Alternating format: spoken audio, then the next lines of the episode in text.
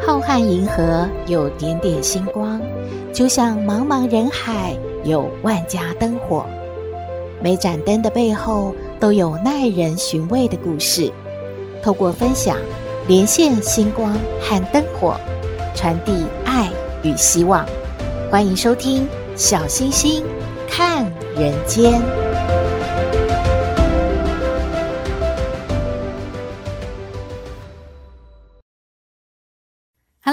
位好朋友，大家好，大家平安。本周发生了令人遗憾又非常不舍的事，就是艺人艾诚他坠楼身亡的事件。媒体报道，艾诚呢曾经罹患忧郁症。关于忧郁症呢，又引起了大众的关注了。精神科医生就有提醒啦，如果我们有忧郁症的亲朋好友，最重要的呢是请专科医生要治疗缓解症状。如果我们要陪伴忧郁症的患者，要注意哪些呢？第一个啊，千万就是不要对忧郁症的患者这样说话，这些词句都要避免哦。第一个是不要对忧郁症的患者说。你不要想太多啦，都是你自己想太多了，这样啊是让人觉得没有帮助的。第二个呢是说，很多人都比你还惨呢，你要懂得感恩呐，这种话也没什么帮助。第三呢就是，我希望你可以恢复正常啊，其实就直接是在指患者他本身非常不正常的意思了。第四呢。你这样是因为你不惜福，所以啊才会得到忧郁症，这更不好了。这些呢都是非常刺耳的，让忧郁症的患者啊听起来啊心情很不愉快，而且有可能会刺激他病情加重的哦。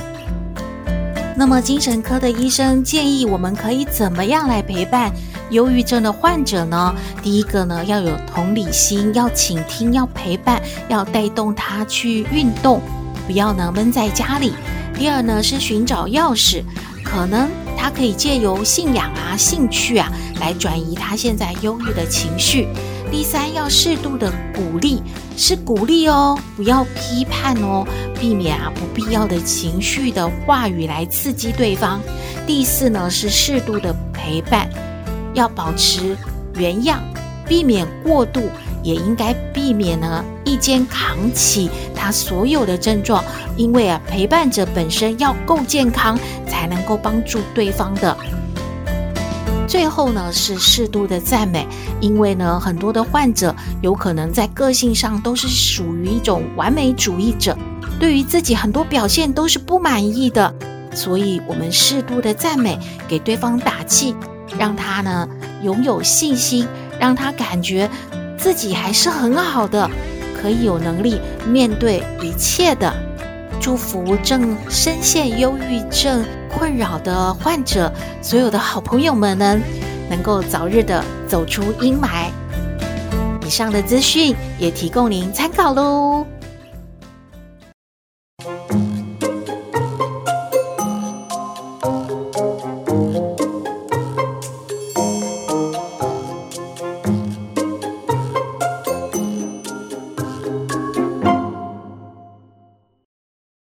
回到小星星看人间，很多好朋友都说农历七月还没过完呢，怎么不再说鬼故事了呢？好的，您的声音小星星听到了。今天呢、小星星再来说一个悬疑的故事。话说小鹏，他每一次经过城隍庙的时候，都很喜欢逛附近的古董店啊、古玩摊呐，感觉啊，哇，会有好多特殊的小玩意儿，很好逛呢。通常呢，小鹏都是逛一逛，因为啊，这种古董店里面不是每一件东西都有标价，而那些看似普通的东西，要价就绝对不普通了。但是这些小店也很懂得客人心理哦。通常售价比较低的物件呢，都会陈列在最前面的厅堂里面。越往里面走啊，那些东西啊就更贵一些了。小鹏说，像他这样的客人啊，就只是在前厅看看而已，绝对啊不会往后面走的。有一天呢，朋友就说啦：“哎哎哎，小鹏啊，你本命年呢，你应该啊要去买一个古钱币，用红绳啊把它串起来，戴在手腕上，就可以趋吉避凶哦。”哎，古钱币，那不是在城隍庙附近那些古玩店啊、古董店，应该就很多了嘛？小鹏想，哎，那很简单，我就去那边逛逛，应该就买得到吧。那天呐、啊，他路过城隍庙的时候，已经很晚了，沿街的古玩摊都已经收了耶。哎，走着走着，小鹏就看见拐角处有一间他好像从来没有注意过的古董店，还隐约啊透着灯光，似乎还没打烊呢。小鹏看到啊，招牌上写着“一念斋”，感觉是很有规模的古董店呢。小鹏就想说，只为了一个小小的钱币进去，会不会被老板白眼啊？他正在犹豫的时候，就听到一个声音：“进来吧，年轻人，你进来看看呐。”哎，这么热情吗？在暗暗的灯光下。小鹏看到一位很老很老的老人呢，老人的脸色似乎有些忧郁，好多皱纹哦，但是感觉还算是蛮热情招呼他的，就说了：“年轻人，你想要什么？自己进来看吧。”“嗯嗯，我想要看古钱币。”“呃，是吗？”那里有很多历代的古币呀，来，你进来慢慢挑吧，啊，自己挑自己看啊。小鹏就在想啊，哎呀，这个老人家会不会以为逮到一只大鱼啦？他赶快解释，呃，不不，我我不是那个古钱币的收藏者啦，我只是想随便买一个小钱币啊，用红绳拴在手上。因因为本命年嘛，呃，老人家您懂的。啊，是这样啊，哎，那你看那边吧，那个角落里呀，摆放着一个藤做的篮子，看到了吗？里面呐，有几百个铜钱呐，哎，都是别人挑剩的，不值钱的东西，你就选一个吧。你喜欢的，我只要你十块钱，就十块钱一个，你去挑吧。小鹏心里想：十块钱可以耶，那我来挑一个。篮子里面啊，有好多铜钱哦，有的已经生锈了，他就随便的翻动一下，但是有一个暗金色的铜币。立刻抓住了小鹏的眼球，这是一个很奇怪的古币，内方外圆的传统中国铜板的式样，哎，但是正反面都没有一个汉字啊，而正面弯弯曲曲的刻着一些蝌蚪纹样的字体，看不懂，而反面呢是两只交错的枝叶，茂密的花朵，很美，但是不知道是什么花，哎。而老人呢，这个时候突然就出声了：“你喜欢这个钱币吗？来，我拿红绳啊，给你串上，给你绑在手上吧。”“呃呃呃，好啊好啊，呃，十块钱嘛。”小鹏感觉啊，老人好像很希望他买下这个古铜币耶，他好积极哦。小鹏就付了钱。看着手上这个古钱币，嗯，很满意的离开了。而他迈出门口的时候，听见老人的声音，好像有点远了。呃，你走好啊。他回头想，应该要跟老人家说一声再见，谢谢他吧。可是回头什么都没看到啊，老人已经不见了。这个古董店。也熄灯，立马打烊了。小鹏想：“哎呦，这老人的动作好快呀！”小鹏对他手上的这个古钱币啊，非常的满意，经常的呢就会看一看它，摸一摸它。他有一个好朋友啊，是收藏钱币的协会的会长诶。有一天啊，这个会长就注意到小鹏手上的这个钱币了。他说：“哎呀，你你这个钱币好特别啊，你从哪弄来的？”小鹏就说什么弄来的？我就是花十块钱在城隍庙那边啊，有一个什么古董店的，就就买来了嘛。然后这个会长啊，左右看了又看，哇！然后就对小鹏说了：“这是一个非常珍贵的古印度钱币呀，它叫做曼陀罗铜币，当今世上绝对不会超过十枚耶。”哇，你真是发财了！这样吧，你知道我正在收集呀、各种的钱币吧？那我跟你买这个钱币吧。呃，我出五万，如果你觉得还想要高一点的话，你你再出个数吧。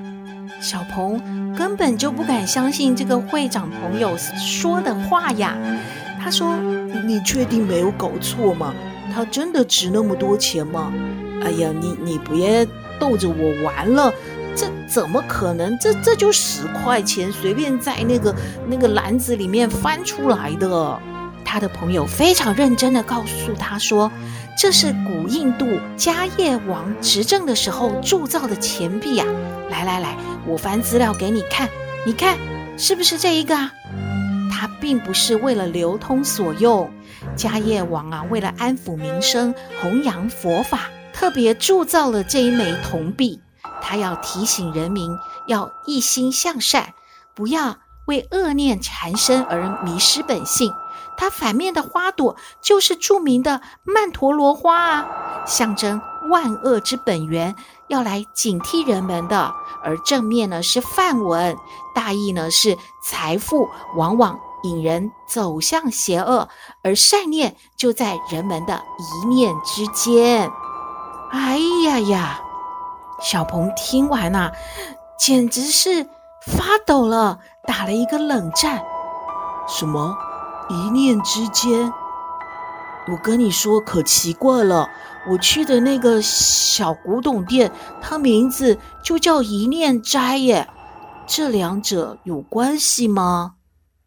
我觉得你倒是提醒我了，财富往往引人入邪恶，善恶就在人们的一念之间。不行不行，我得呀、啊、去找这个古董店的老人家，跟他说啊，他搞错了，这可不是十块钱就能卖掉的古钱币呢。而且，如果他真的也不想要这个钱币，同意卖给你的话，我我要把这钱分给他一半呢，这样才公平啊！小鹏呢，又来到了这个一念斋，今天时间又有一点晚了，不知道这个古董店打烊了没有？小鹏发现和上次一样，诶，其他的店铺啊都已经休息了。只有那一家一念斋还透着淡淡的灯光。小鹏看到老人坐在店里面，他好兴奋呐！三步两步的跑进店里，把所有的事都向老人说清楚了。然后啊，他就说：“这样吧，我明天就把这个钱币卖给那个会长，我的好朋友啊。然后啊，把钱呢拿过来，明天晚上我就给您送过来，至少要分给您一半。您觉得可以吗？”而这个老人呐、啊，静静地听小鹏嘟嘟嘟巴拉巴拉巴拉说了半天呐、啊，脸上非常多的皱纹慢慢地舒展开了，好像脸也没有那么忧郁了。他站起来，望着天花板，喃喃自语说：“我佛慈悲，终得解脱了。我佛慈悲呀。”终得解脱了。这个老人家一边走，就往这个古董店的后面的厅堂走去。这个老人家走得好快好快啊！哎，怎么一下子又不见了？哎哎，我老先生，老先生，没有声音啊！小鹏觉得头皮发麻了。他一走出店。这个店又打烊了，怎么这么快呀？隔天晚上呢，小鹏就真的带着钱来给这位老人家了。可是他没有看到老人家坐在店里面呢，只看到一位小姐。他就问说：“呃，有一位老先生啊，他他在哪里？麻烦你请他出来吧。我今天是要来送钱给他，昨天有跟他约好哦。”老先生？什么老先生啊？我这家店只有我一个老板兼员工，我都没请人呢，哪来什么老先生啊？您是不是搞错啦？呃，没有啊，真的，我还见过他两次，还跟他说过话呢。我就是他卖了一个一个铜币给我，然后我。我发现他是个古董，我把它卖了。我今天要带钱来给他。什么？什么铜币？你说的是曼陀罗铜币吗？是不是正面刻着梵文，反面刻着曼陀罗花的一枚古币呢？呃，对呀，对呀。好，这个我知道，它可是我父亲最心爱的东西呢。啊，嗯，你父亲？对呀，我父亲啊已经过世三年多了。你看，这是他的遗像。嗯嗯嗯，是我我我见到的就是这位老人家啊。我父亲当年呐曾经说过，曼陀罗古币是他用很卑鄙的手段得来的。他明明知道那是一枚很珍贵、很值钱的古币，却趁人之危以廉价购得，以致啊耽误了别人的生命的。他为了这件事，经常的做噩梦，整天啊郁郁寡欢，常常对自己说他一定会遭到报应的。后来啊，他就过世了。可是奇怪啦，我找遍了整个店都没有看过那一枚古钱币啊。而且啊，我经常梦到我父亲在地狱里面受折磨呢，不得超生，我也好痛苦哦。可是，在梦里面，我父亲有跟我说哦，他说只有他找到一个不贪心曼陀罗古币价值的人，他才能够得到轮回。但是几年过去了，他有找到吗？我不知道诶，最近我都没有梦到他了。小鹏听完，耳边又响起了老先生的声音：“我佛慈悲呀，我佛慈悲。”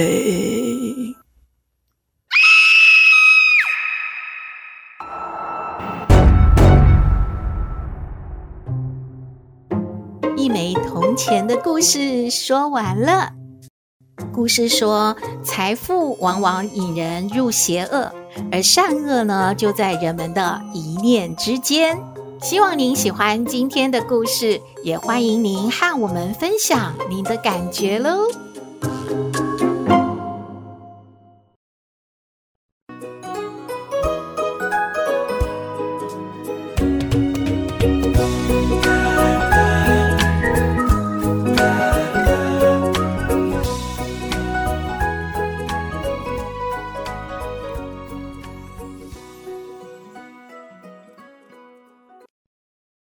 暑假快要过完了，斗妹啊开始赶暑假作业了。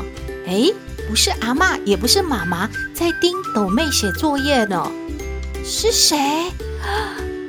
到底是谁盯着斗妹写暑假作业？我们来听《斗妹爱你》。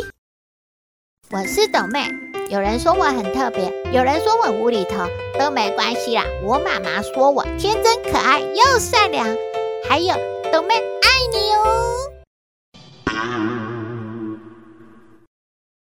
哎呦，怎么那么多啦？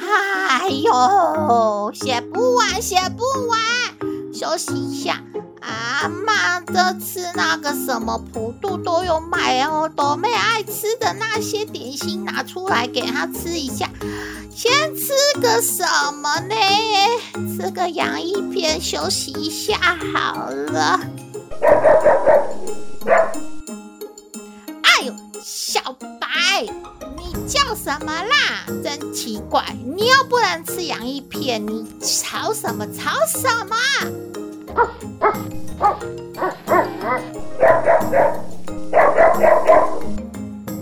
哎呦，妈妈妈妈！哎呦，你干嘛？你你不是写暑假作业？你你干嘛？火火发什么疯啊？叫什么啊？哎，妈妈，你看小白，人家只是停下来给他吃个洋芋片，他在旁边一直叫，一直叫呢。是怎样？是是小白要吃洋芋片吗？人家有点不懂哎，小白到底是怎样哈？哎呦，那，这句话要怎样说啊？妈想想啊，就是那个原住民常常说的哈，你不懂哦，他的明白啦。啊，斗妹吼不明白哦，小白明白啊。阿妈在说什么？啊，就是说哦，小白盯着你吼，写暑假作业啊。你休息吼，小白吼看不过去呀。他给你哦汪汪叫吼，给你提醒吼，不要再出啦，赶快写作业啦，哈哈。啊，阿妈乱说，人家才不信。那小白有那么聪明哦，啊，就可以呢吼，去吼帮我赚钱咯。哈，还要吃我喂他狗狗食、狗饲料、狗粮哦，啊，不可能啦！哎呦，你不信你就继续吃，你看看那个小白会不会给你叫哦？等一下哦，他还要咬你哦！哎呦，阿妈不要乱说啦！哼，阿妈你把小白带出去，我不要他在我房间啊！你不可以在旁边陪我，我不要你陪我啦！拜拜哦！阿妈才不管你哦，你们两个的事我自己解决哦。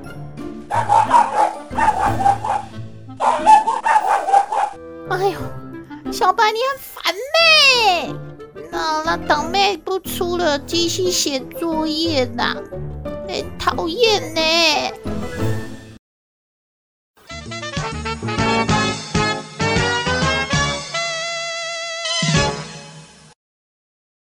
回到小星星看人间，节目接近尾声了，很多好朋友都说可爱姐姐说故事很好听。农历七月的鬼故事单元和过去听的鬼故事最大的不同点是，听完之后要好好的想一想，而不是呢被音乐啊效果惊吓之后没有留下什么记忆。确实啦，广播没有画面哦，的确不太好表达恐怖惊吓的感觉，所以呢要增加故事的深度。让大家在听完故事之后，还可以呢在脑中回想。很多好朋友都问啊，小星星，农历七月过后还会不会继续说鬼故事呢？只有四集，好少哦。目前就先做四集啦，因为呢，鬼故事的配音效、配乐确实让小圆工作量加大了不少，所以让他休息一下喽。再次的感谢大家的支持。如果大家喜欢鬼故事单元，在脸书粉丝页、在 Podcast 的各平台都有上架。如果您漏掉了哪一集，都可以找到，再回头收听哦。小星星看人间呢，是属于大家的节目。在原住民族传奇故事、鬼故事之后，您想要听哪一类的故事呢？欢迎您留言哦。今天的节目就到这边了，您有任何建议都欢迎您写信给我们，我们的信箱号码是 skystar 五九四八八 at gmail.com，也请您在 Podcast 各平台下载订阅小星星看人间节目。一定要订阅哦，您就可以随时欣赏到我们的节目了。也可以关注我们的脸书粉丝页，按赞追踪，只要有新的节目上线，您都会优先知道的哦。还有平台开放了抖内功能，如果大家要鼓励小新和小圆继续创作，可以抖内支持哦。祝福您日日是好日，天天都开心，一定要平安哦。我们下次再会喽。